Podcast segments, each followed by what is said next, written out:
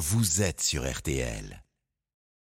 Salut mon cher Stéphane, bonjour vous tous. Eh bien la grande surprise, ce n'est pas que notre natalité se retrouve à son niveau le plus bas depuis trois quarts de siècle, car le président de la République avait donné l'exemple en s'abstenant de procréer et en incitant les jeunes à faire de même avec l'offrande d'un préservatif. Non, c'est que les syndicats unis aient réussi à désorganiser la nation la moins syndiquée d'Europe. Ah oui, en France, 10% d'inscrits contre 91% en Finlande. Longtemps, très longtemps, les prolétaires ont gagné leur vie au détriment de leur existence.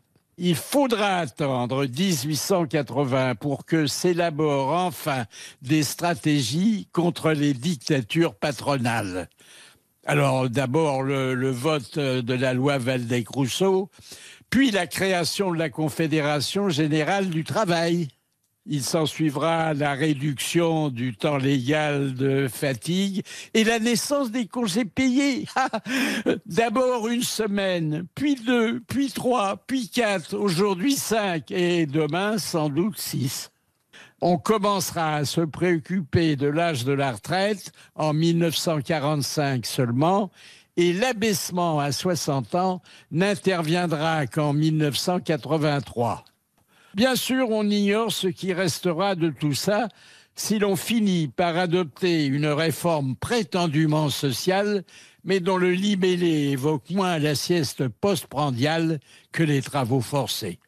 Les syndicalistes deviennent peu à peu des notables, voire des célébrités, au point qu'on recense encore chez nous 2430 artères portant le nom de Jean Jaurès.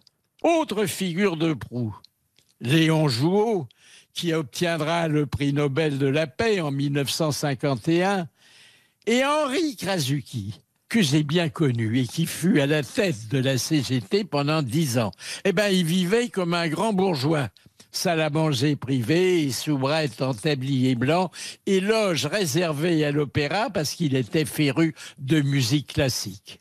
Bien que la CFDT soit la dernière venue en 1964, Laurent Berger, son actuel secrétaire général, est le principal interlocuteur de l'exécutif et des médias.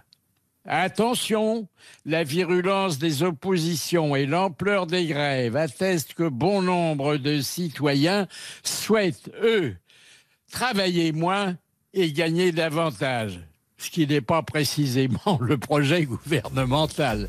À dimanche prochain. Avec plaisir, Philippe. Merci, Philippe Bouvard.